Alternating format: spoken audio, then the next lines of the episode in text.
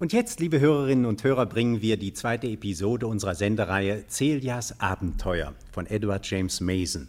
Sie wissen, wer Miss Celia ist? Eine sehr begabte junge Schauspielerin, die das Pech hat, mit einem Privatdetektiv namens Larry befreundet zu sein. Pech insofern, als sich dieser Larry, wenn er mit seinem Talent am Ende ist, immer ausgerechnet an sie wendet, obwohl sie von seiner Beschäftigung gar nicht viel hält. Wie nützlich ihm aber ihre schauspielerische Begabung ist, beweist sich auch hier wieder in der entsetzlichen Geschichte von Tante Nora.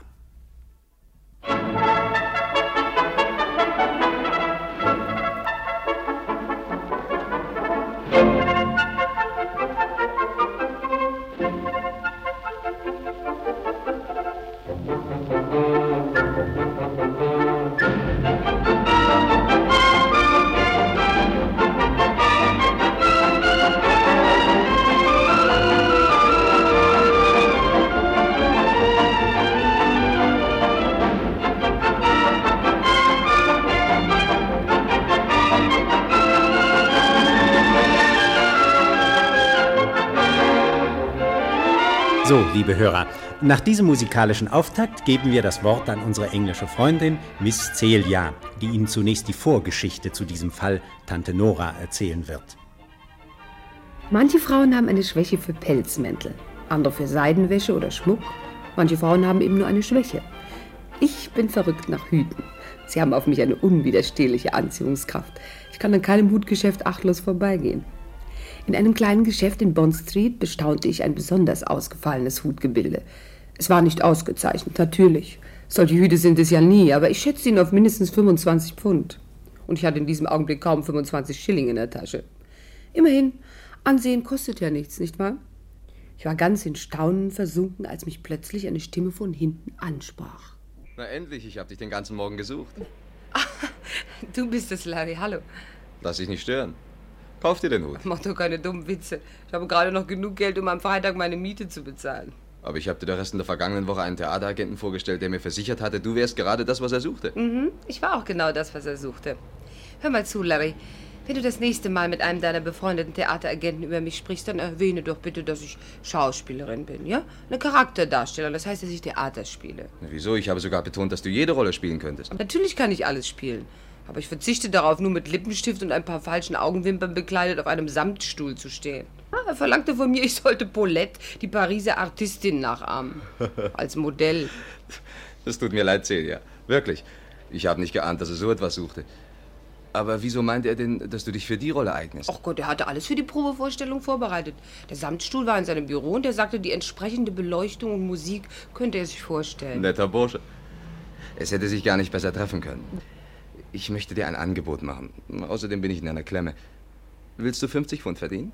Nein. Und das ist nicht die Antwort von meinem alten Kumpel Celia. Doch, die Antwort ist nein, nein und nochmals nein. Ein sehr nützliches Wort übrigens in meinem Beruf. Es ist eine Kleinigkeit, bitte. Ich weiß. Als ich dir das letzte Mal half, lieber Larry, endete ich in einem Kühlschrank. Zehn Minuten später und ich wäre nur noch eine kleine Portion Gefrierfleisch gewesen. Was willst du? Ich habe dich gerettet. Nein, Larry, also bitte, ich lege keinen Wert darauf, Handlanger eines Privatdetektivs zu sein. Tja. Ich fürchte, eine alte Frau wird langsam umgebracht. Du könntest sie retten, aber ich verstehe dich natürlich. Du hast wirklich ausgezeichnete Einfälle. Tatsache, Celia. Ich fürchte es wirklich. Na und? Du bist doch ein Mann. Groß, kräftig, stark, unternimm du doch etwas. Ich bin nur ein schwaches Weib. Warum erzählst du es mir? Wenn jemand jemanden umbringt, dann geh doch hin und verhüte es. Ich kann nicht, Wieso? weil es... äh, Na, vielleicht bilde ich es mir nur ein. Na, hör mal. Und dafür wolltest du 50 Pfund zahlen? Hör dir die Geschichte mal an. Das kann auf keinen Fall schaden. Wird auch nichts nützen. Dann hör sie dir aus alter Freundschaft an, Celia. Lass uns irgendwo hingehen, wo wir ungestört sprechen können. In meine Wohnung. Wohin? In meine Wohnung. Nein, mein lieber Larry, nicht in deine Wohnung. Lass uns irgendwo hingehen, wo wir ungestört sprechen können. Na komm schon, ich kenne hier ein kleines Lokal, wo wir einen Sherry trinken können. Äh, Hallo, Taxi.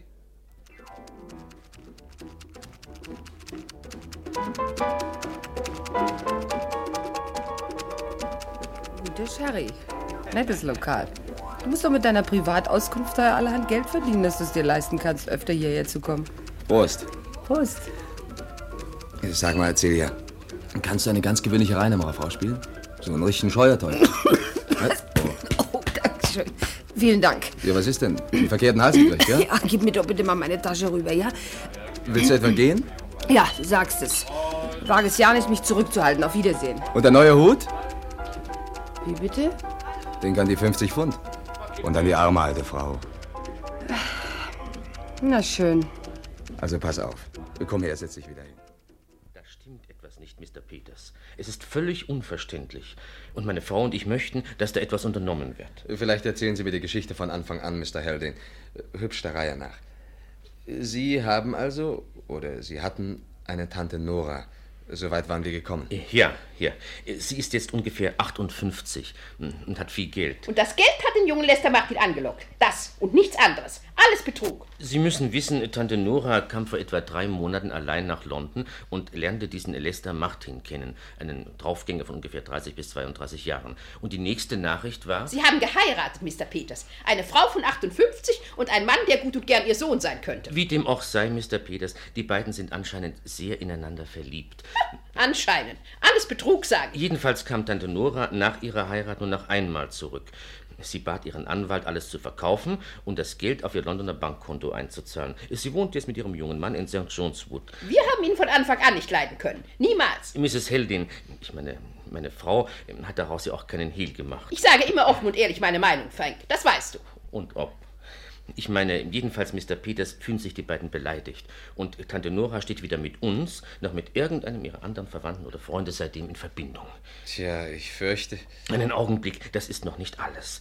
Vorige Woche kamen Mrs. Hellin, äh, meine Frau, und ich nach London zu Besuch. Wir wollten die alte Geschichte vergessen und Tante Nora aufsuchen. Wir gingen zu ihrer Wohnung in St. John's Wood, aber Lester Martin wollte uns nicht einlassen.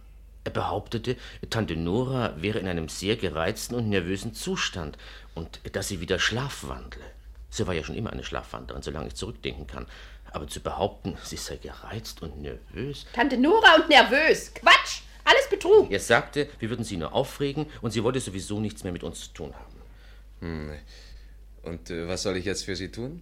Das scheint mir eine reine Familienangelegenheit zu sein. Nein, nein, nein. Ich bin überzeugt, es ist mehr. Der junge Lester Martin war ja entsetzt, als er uns sah. Als ob er irgendetwas zu verbergen hätte. Aber, und das ist der Hauptpunkt, Mrs. Heldin, meine Frau und ich, wir haben ja keine Handhabe, um zur Polizei zu gehen. Wir wissen durch Zufall, dass Tante Nora vor sechs Wochen ein neues Testament gemacht hat. Alles Betrug. Demzufolge ihr Mann, Lester Martin, Alleinerbe sein wird. Das hat uns doch stutzig gemacht. Verstehen Sie? Wir nehmen an, da stimmt etwas nicht. Alles Betrug. Ich verstehe. Also gut, geben Sie mir noch möglichst genaue Einzelheiten und ich will sehen, was ich für Sie tun kann. Und weiter? Nichts weiter. Ich habe den Fall übernommen. Aber was habe ich damit zu tun, Larry? Liebling, du musst erreichen, was Mr. und Mrs. Heldin nicht geschafft haben. Ach so, also versuchen, in das Haus reinzukommen, wie? Du warst mir schon immer einen Schritt voraus. Pass auf. Mrs. Lee the Barrow. Barrow. Ja, die Reinemacherfrau. Sie arbeitet dort täglich von acht bis fünf. Als Mädchen für alles. Sauber machen, Essen kochen und so weiter. Sie sagt, dass Mrs. Martin, das ist Tante Nora, stets in einem verschlossenen Zimmer ist. Sie sieht niemanden außer Lester Martin und den Arzt. Mrs. Lisa Barrow darf nicht einmal auf den Korridor vor dem Zimmer. Mr. Martin verlässt das Haus nur, wenn er Einkäufe zu machen hat. Der Arzt ist ein gewisser äh, Dr. Raleigh. Aber er steht nicht im Ärzteregister. Ich traue ihm auch nicht ganz. Ja, und was erwartest du denn jetzt von mir? Du musst herausfinden, was mit Tante Nora los ist. Du konntest damit 50 Pfund verdienen. Na? Was sagst du? Ich soll also Mrs. Lisa Barrows Stelle übernehmen und versuchen, möglichst viel herauszuspionieren. Genau das. Mrs. Lisa Barrow hat gerade ein Telegramm bekommen, dass ihre Schwester, die irgendwo in Surrey lebt, krank ist und sie hinkommen soll. Was für ein glücklicher Zufall. Es sollte so sein. Mach dir keine Sorgen. Mrs. Lisa Barrow ist schon in Ordnung. Ich habe sie bestochen. Mit deinem männlichen Charme? Nein, mein Goldchen, mit Geld. Sie hat mir diesen Zettel für dich mitgegeben, den du Mr. Martin zeigen sollst. Du kannst ja nachher lesen. Hauptsache ist die Reinemacherfrau. Es hängt alles davon ab, dass Martin keinen Verdacht schöpft. Es war natürlich dumm von mir. Ich hätte Larry nicht anhören sollen, aber Larry ist eben. Nun, er ist eben Larry und er steckte wieder einmal in der Tinte. Ich ging also nach Hause, wischte die Spinnweben von meiner Make-up-Schachtel und dann setzte ich mich vor den Spiegel. Ich muss mich selbst loben. Das Ergebnis war verblüffend. Es tut mir leid, Mr. Peters ist sehr beschäftigt. Sind Sie bestellt? Nee. Sagen Sie ihm, Mrs. Harris muss ihn unbedingt was fragen. Handelt sich um Poppy, meine Tochter. Eine Mrs. Harris möchte Sie sprechen. So, Da sind sie also. Was mit Poppy, hä? Poppy Harris. Wie bitte? Ach nee, das arme, ahnungslose Täubchen. Poppy Harris, habe ich gesagt. Äh, ich weiß wirklich nicht, wovon Sie sprechen. Na, natürlich nicht. Das eine sage ich Ihnen, Mr. Peters. Wir sind zwar nur eine einfache Arbeiterfamilie, aber... Äh, bitte, ich bitte Sie. Soll ich Ihnen vielleicht alles in Gegenwart dieses jungen Mädchens hier erzählen? Oder kann ich Sie unter vier Augen sprechen? Es wird nur einige Minuten dauern, Miss Jones. Das nehme ich auch an. Hier, bitte, nehmen Sie Platz. Nein, nein, danke, ich stehe. Nun, gute Frau? Ach, kommen Sie mal bloß nicht auf die Tour, ja? Ich bin niemands gute Frau. Ellery Harris ist mein Name, eine ehrbare Frau. Und Poppy war es ebenso. Ja, was soll ich ihr denn getan haben? Wer ist denn diese, diese Poppy? Entschuldigen Sie, aber ich... Armer Larry, ist wirklich eine Schande. Ja, was denn? Nun, meinst du, es geht? Celia, du? Ja, jedenfalls nicht meine Tochter Poppy. Dass du so aussehen kannst. Ja, wo hast du denn die Nase her? Ah, du, Vorsicht, nicht anfassen. Also das ist ja prächtig. Na, na, na, nun machen Sie mal halblang, junger Mann. Erst die jungen Dinger verführen, dass sie alles mitmachen, dann solche Töne. Das können Sie mit uns nicht machen. Psst, was soll denn Miss Jones von mir halten? Aber die Maske ist wirklich ausgezeichnet. Martin wird genauso auf dich reinfallen. Na, Sie können mir glauben, mir war die Geschichte von Anfang an nicht recht. Aber weder Mr. Lester Martin noch das Haus trugen dazu bei, meine Meinung zu ändern. Es war ein altes, dreistöckiges Haus in einem ziemlich verfallenen Zustand. Edgar Allan Poe könnte es sich vorgestellt haben, als er den Fall des Hauses Usher schrieb. Auf mein Klopfen öffnete Mr. Martin selbst die Haustür. Er war groß, hatte ein scharf geschnittenes Gesicht und seine Augen standen so dicht zusammen, dass der Nasenrücken Mühe hatte, einen Platz dazwischen zu finden. Seine Stimme klang rau und unfreundlich. Bitte? Mr. Martin? Ja, was wollen Sie? Mrs. Lisaborough schickt mich. Diesen Zettel soll ich Ihnen geben. Hm. Wie unangenehm. Sind Sie Mrs. Harris? Jawohl. Sie schlägt vor, Sie sollen sie für eine Woche vertreten. Wenn es Ihnen recht ist? Sie wissen, was Sie zu tun haben? Natürlich. Putzen. Na schön, kommen Sie rein. Mrs. Laserbarrow hat mir erzählt, dass Ihre Frau krank ist, Mr. Martin, und dass sie schlafwandelt. Ja, ja, das will ich Ihnen gleich sagen. Das Zimmer meiner Frau befindet sich im obersten Stockwerk. Sie haben auf diesem Stockwerk nichts zu tun. Ich möchte auf keinen Fall, dass Sie in die Nähe Ihrer Tür kommen. Meine Frau befindet sich in einem äußerst reizbaren und nervösen Zustand und regt sich über die kleinsten Kleinigkeiten auf. Besonders wenn sie Fremde hört. Sie verstehen. Ja, ja, natürlich, Mr. Martin. Aber wenn Ihre arme Frau. Ich glaube, das genügt. Wir essen um eins. Fangen Sie lieber mit der Arbeit an, Mrs. Harris. Es ist ein großes Haus und es gibt viel für Sie zu tun. Zum Glück war es nicht so schlimm mit der Arbeit. Mrs. Lisabarrow hielt anscheinend alles sehr gut in Ordnung und ich beschränkte mich mehr oder weniger nur aufs Staubwischen. Während ich die Zimmer aufräumte, hörte ich Martin hin und her gehen und auch als ich die Schlafzimmer im ersten Stock machte, folgte er mir. Er ließ mich nicht aus den Augen. Ich hatte das Gefühl, als ob er mich beobachtete, dass er misstrauisch war. Nach dem Mittagessen kam er zu mir in die Küche. Ich muss einige Besorgungen machen, Mrs. Harris. Gut, Mr. Martin. Ich werde auf das Haus aufpassen. Denken Sie daran, was ich Ihnen hinsichtlich des obersten Stockwerks gesagt habe. Gehen Sie auf keinen Fall raus. Ach, ist recht, Mr. Martin. Sie brauchen es mir doch nicht immer wieder zu sagen. Leute in dem geistigen Zustand meiner Frau können sehr wütend werden. Ich hoffe, das ist Ihnen klar. Wenn sie klopfen sollte, beachten Sie es nicht. Was? Ach ja, natürlich, Mr. Martin. Nicht mal für fünf Pfund würde ich raufgeben, wenn es so schlimm ist, wie Sie sagen. Es freut mich, dass Sie mich verstanden haben. Ich bin schnell wieder zurück. Ich beobachtete ihn beim Weggehen und wartete noch fünf Minuten. Dann ging ich hinauf zu Tante Noras Zimmer. Ich gebe ehrlich zu, dass mir nicht ganz wohl zumute war. Ich fürchtete mich davor, was ich eventuell entdecken würde. Aber andererseits sagte ich mir, wenn Tante Nora wirklich krank ist, würde ich schon mit ihr fertig werden, ganz gleichgültig, wie gefährlich sie auch sein könnte. Ich hatte einen Nachschlüssel für die Tür. Larry Peters hatte ihn mir besorgt. Ich schloss die Tür auf und versuchte verzweifelt gegen die Gänsehaut anzukämpfen, die mir über den Rücken lief. Ich hatte Angst, richtig Angst. Wer ist da? Lester? Nein, nur ich, Mrs. Harris, die Reinemacherfrau. Ich kenne sie nicht. Wo ist Mrs. Leatherbarrow? Ihre Schwester, das arme Ding, ist plötzlich sehr krank geworden. Kann ich etwas für Sie tun? Wo ist Lester? Weiß er, dass Sie hier sind? Ich darf keinen Menschen sehen. Weiß er es? Ehrlich gesagt, nein, aber ich dachte, Sie hätten geklopft. Was fehlt Ihnen denn? Nervenschwäche? Der Doktor sagt es. Ich fühle mich ganz wohl. Aber wenn ich schlafe, dann passiert es, ich schlafwandle. Mein Mann sagt mir, dass ich zu den ausgefallensten Zeiten einschlafe und zu gefährlichen Stellen wandle. Er hat mich schon wiederholt auf dem Balkon hier vor meinem Fenster entdeckt und fürchtet, ich könnte einmal herunterfallen. Kann Ihnen denn der Arzt nicht irgendwas verschreiben? Ich nehme schon so viel Tabletten, aber sie scheinen nicht recht zu helfen. Wenn mein Mann nichts davon weiß, dass Sie hier bei mir sind, dann gehen Sie jetzt lieber. Er wäre sehr böse, wenn er es wüsste. Ja, lässt er denn keine Besucher zu Ihnen? Er nimmt nur Rücksicht auf meine Nerven. Sie sind sehr schwach. Und möchten Sie denn nicht mal jemanden sehen? Wen denn? Von meinen Verwandten interessiert sich niemand mehr für mich. Unter uns gesagt, ich bin in Wirklichkeit keine Reinemacherfrau, sondern Mr. und Mrs. Haldane haben mich geschickt. Frank und Emily? Weshalb haben Sie sie geschickt? Warum sind Sie nicht selbst gekommen? Aus folgendem Grund, Mrs. Martin. Sie wollten sie vor einigen Tagen besuchen, aber Mr. Martin hat sie nicht ins Haus gelassen. Er hat Sie nicht reinkommen lassen? Ja, deshalb bin ich jetzt hier. Moment mal.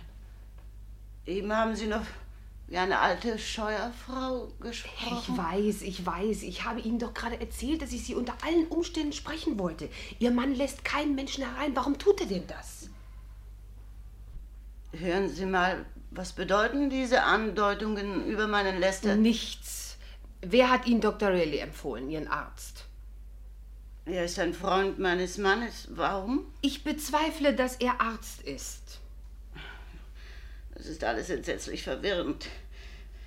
Mir geht es wirklich nicht gut. Ich schlafe so viel Tag und Nacht. Dr. Rayleigh befürchtet ernsthaft, dass ich die Schlafkrankheit habe. Ich schlafe zu den verrücktesten Zeiten. Ja, und vermutlich nur deshalb, weil Sie die Tabletten einnehmen, die Ihnen Dr. Rayleigh gegeben hat. Schlaftabletten. Und wenn Sie dann aufwachen, erzählt Ihnen Ihr Mann, dass Sie im Schlaf umhergegangen seien. Das erzählt er nämlich jedem. Weshalb eigentlich? Wir vermuten, es hängt mit dem Testament zusammen, das Sie vor sechs Wochen gemacht haben und weil Ihr Mann Alleinerbe ist. Er will nicht, dass Sie das Haus verlassen und dass Sie mit anderen Leuten sprechen oder vielleicht sogar einen anderen Arzt sehen, bis es zu spät ist. Zu spät? Ja, bis Ihnen etwas zugestoßen ist, etwas im Zusammenhang mit dem Schlafwandeln. Ja, um Himmels Willen. Verstehen Sie denn immer noch nicht? Er erbt Ihr Vermögen. Er liebt mich. Er hat es mir erst gestern wieder versichert. Es ist doch ganz klar, wenn ich zu den unmöglichsten Zeiten einschlafe und dann schlafwandle, kann mir sehr leicht etwas zustoßen, wenn er nicht aufpasst. Mrs. Martin, ich weiß, es ist schwer für Sie, meiner Geschichte Glauben zu schenken, aber wollen Sie wenigstens etwas für mich tun? Versprechen Sie mir, Ihrem Mann nichts davon zu sagen, dass ich bei Ihnen war und in den nächsten Tagen keine Tabletten mehr einzunehmen? Warten Sie ab, ob Sie sich dann immer noch so schläfrig fühlen. Aber mein Mann gibt mir die Tabletten. Tun Sie so, als ob Sie sie schluckten. Und noch etwas. Sagen Sie Ihrem Mann, dass Sie gern einen anderen Arzt, Ihren früheren Hausarzt sehen möchten. Es wäre interessant, wie er sich dazu stellt. Aber Lester liebt mich. Ich könnte ihn nicht betrügen. Und ich schlafwandle wirklich. Ja, ja, ich weiß. Wir können uns irren, aber wir müssen Gewissheit haben. Schon Ihretwegen. Ich gehe jetzt. Ja, aber ich, ich weiß doch gar nicht, dass ich. Ja. Da sind Sie schon.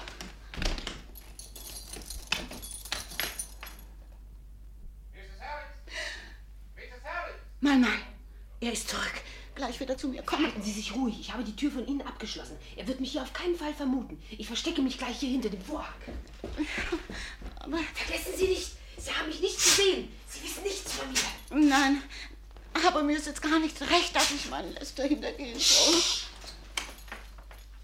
Nora, Liebling, wie fühlst du dich? Wie immer, Lester. Ich habe den Arzt mitgebracht. Kommen Sie herein, Doktor. Na, wie geht es Ihnen heute, Mrs. Martin? Ich möchte gern einen anderen Arzt sprechen, Lester. Ich fühle mich ganz wohl. Darf ich endlich aufstehen? Ja, das kann ich leider noch nicht erlauben, Mrs. Martin. Ich habe mich entschlossen, meinen früheren Hausarzt aufzusuchen, Lester. Benachrichtige bitte Frank und Emily. Die Heldens? Ja. Ich will sie nicht hier im Hause haben. Das ist mein letztes Wort nach ihrem Benehmen. Aber Lester. Vergessen Sie es bitte, Mrs. Martin. Lassen Sie mich Ihren Puls fühlen. Müssen Tür und Fenster eigentlich immer verschlossen sein, Lester? Vergangene Nacht haben wir das Fenster offen gelassen, Liebling. Und da musste ich dich mit Gewalt vom Balkon herunterholen und dich ins sichere Zimmer zurückbringen. Heute habe ich die Tür nicht abgeschlossen und die Reinmacherfrau fand ich, wie du in deinem Nachthemd im Garten umherwandertest. Du siehst also, wenn du schläfst, weißt du nicht, was du tust. Die. Die Reinmacherfrau hat mich im Garten gesehen. Mrs. Lisa Barrow? Nein, Mrs. Lisa Barrow konnte heute nicht kommen. Sie schickte eine Mrs. Harris. Ist sie bei dir gewesen? Niemand kommt zu mir, Lester, das weißt du doch ganz genau. Sie haben bisher keine Schmerzen gehabt, Mrs. Martin? Nein. Wieso so- sollte ich denn welche haben? Wir wollen den Teufel nicht an die Wand malen. Also nehmen Sie weiterhin die Tabletten, sechs oder sieben abends und etwas recht Heißes zu trinken. Ich möchte aber einen Spezialisten sprechen, Lester. Liebling, merkst du denn nicht, dass du Dr. Riley durch dein Misstrauen kränkst? Und mich machst du auch ärgerlich. Wir wissen genau, was das Beste für dich ist. Nach Ihnen, Doktor. Auf Wiedersehen, Mrs. Martin. Verhalten Sie sich ganz ruhig und es wird Ihnen bald besser gehen. Ja, danke, Doktor.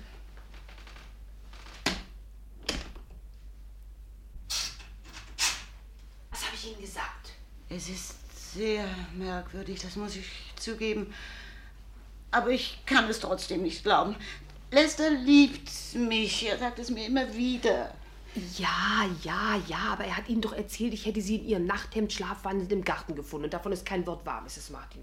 Es fiel mir im Moment nichts Besseres ein. Es war eine Lüge. Und es wird nicht die erste gewesen sein, die er Ihnen erzählt hat. Ach, äh, ich weiß nicht. Also auf jeden Fall nehmen Sie keine weiteren Tabletten mehr ein, Mrs. Martin. Dann werden Sie auch nicht mehr einschlafen. Jetzt muss ich aber gehen. Sagen Sie, Mrs. Martin, weshalb ziehen Sie sich eigentlich nicht an und gehen aus? Ausgehen? Na ja, gehen Sie doch zu irgendeinem anderen Arzt. Das ist unmöglich. Das würde Lester gar nicht recht sein. Außerdem, Lester hat ja alle meine Straßenkleider eingeschlossen. Nein. Nein, ausgehen kann ich auf gar keinen Fall. Na, und falls ich Ihnen etwas zum Anziehen hereinschmuggle? Wann? Na, morgen früh, wenn ich komme. Das geht nicht. Lester würde es merken. Gut, dann also heute Abend. Ich werde Ihnen die Kleider irgendwie zustecken. Aber wie denn? Überlassen Sie das mir. Jetzt muss ich aber gehen. Vermutlich sucht Ihr Mann mich schon. Auf Wiedersehen, bis nachher. Wann? Heute Abend? Möglich, ja, wenn ich es schaffe. Vergessen Sie nicht kein Wort darüber zu Ihrem Mann.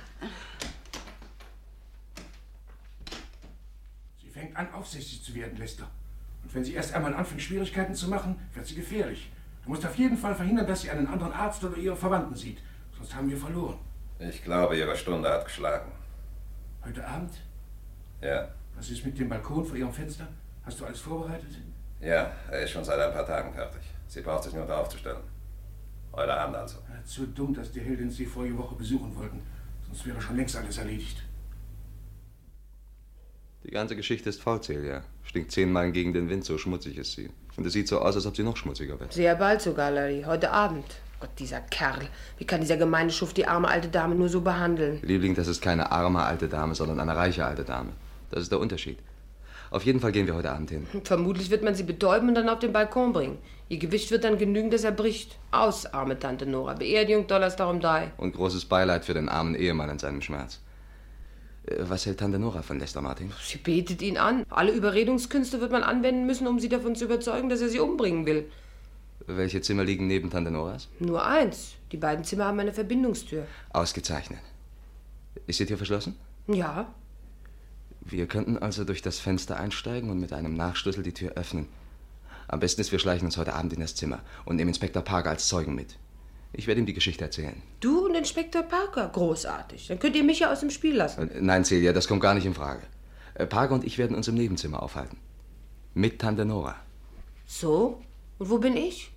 In Tante Noras Bett? Richtig? Ach, äh, was? Also bitte sag das doch noch mal, ja? Äh, Verstehst du denn nicht? Tante Nora wird der Tod sicher alles verraten in dem Augenblick, wo man versucht, sie umzubringen. Und du glaubst, ich lasse mich so ohne weiteres abmurksen? Nein, nein, aber du kannst die Betäubte spielen, bis wir dann im rechten Augenblick Martin und diesen Dr. Riley auf frischer Tat erwischen.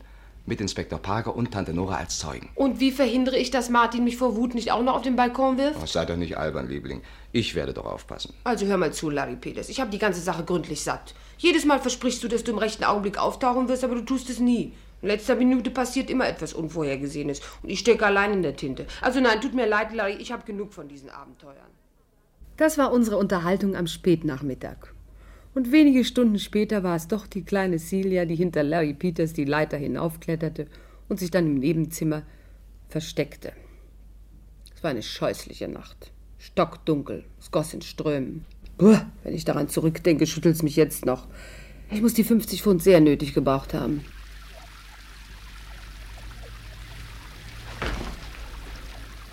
So. Alles in Ordnung, Celia? Alles in Was denn los? meine Nylons, Laufmaschen an diesem verdammten Stuhl hier. Psst. Alles klar, Inspektor? Ja, ich hoffe, Ihre Vermutung war richtig, Peters. Dieses unbefugtes Eindringen in eine fremde Wohnung. Warten Sie ab. Die Tür hier. Ja, ja, gut. Nebenan ist alles still. Tante Nora scheint allein zu sein. Halten Sie die Taschenlampe runter. So, Celia, ich mach die Tür jetzt auf. Geh rein und beschwichtige die alte Dame.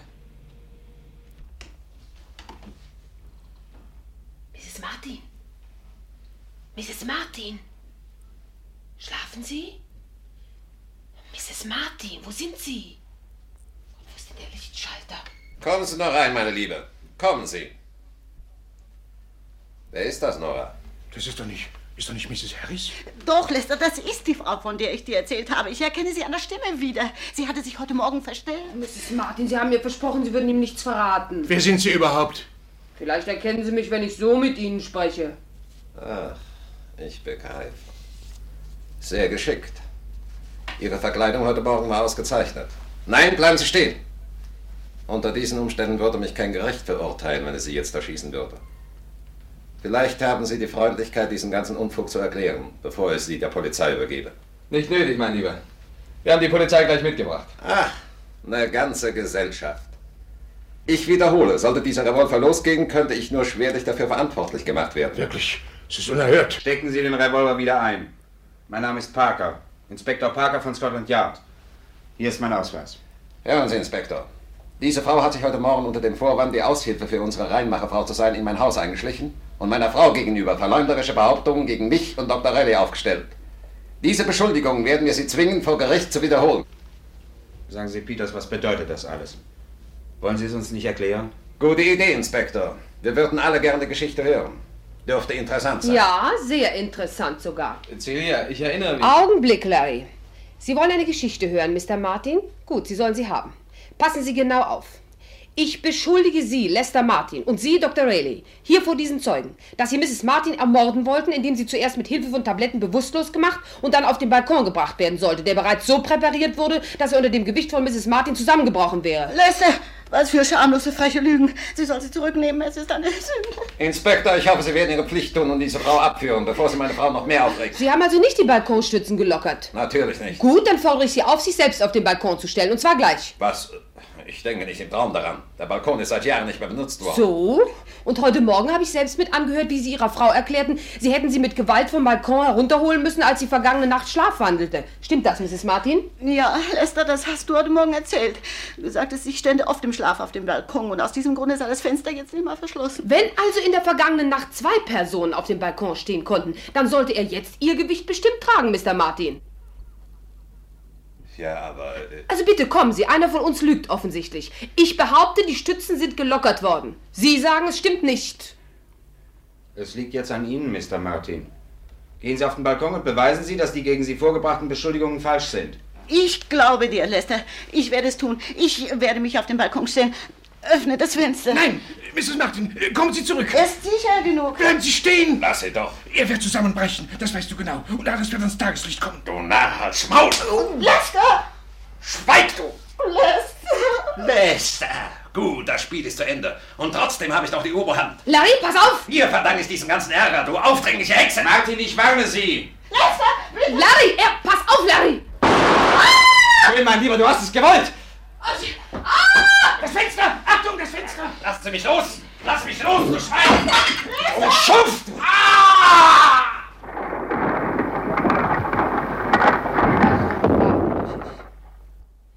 Der Balkon war brüchig. Es tut mir leid, Inspektor. Entweder er oder, oder einer von uns. Es tut mir sehr leid, Mrs. Martin. 20, 30, 40, 50. Vielen Dank, Larry. 50 Pfund. 50 wunderbare neue Pfundnoten. Und hier sind noch weitere 100. Wie? Ja, von Tante Nora für gut geleistete Dienste. Oh Gott, die gute alte Seele. Sag mal, wie geht es ihr? Seitdem sich ihr Mann das Genick gebrochen hat, ist sie frisch und munter wie ein Fisch im Wasser. Sie wird von Tag zu Tag jünger. Sag mir nur nicht, dass sie jetzt in dich verliebt ist. Ja, das kann man alles nicht wissen. Du, Larry, tu mir bitte einen Riesengefallen, ja? Und fahr mich zur Bond Street. Warum? Na, der Hut. Vielleicht ist er noch nicht verkauft. Oh, Larry, er ist nicht mehr im Fenster. Ich nehme an, Sie haben noch mehr im Laden. Komm. Ach, red doch nicht so blöd. Es war ein Modellhut. Lass uns reingehen. Vielleicht ist er doch noch da. Guten Tag, ne Frau. Guten Tag, liebes Guten Freund. Sagen Sie, vor zwei Tagen habe ich einen entzückenden Hut im Fenster gesehen. Ja? Rosa Strohgeflecht mit Anemonen. Oh, ne Frau, wie schade. Wir haben ihn vor zwei Minuten verkauft. Die Käuferin setzt ihn gerade auf. Was, vor zwei Minuten? Ja. Also, das überlebe ich Es nicht. tut mir wirklich leid, Gnefrau. Ihnen würde er nämlich viel besser gestanden haben, Gnefrau. Da kommt die Dame übrigens gerade. Er ist ein bisschen zu jugendlich für Sie. Finden Sie nicht auch? Da schlagt doch einer lang hin. Larry! Hallo, meine Liebe. Guten Tag, Mr. Peters. Wie gefällt Ihnen mein neuer Hut? Tante Nora?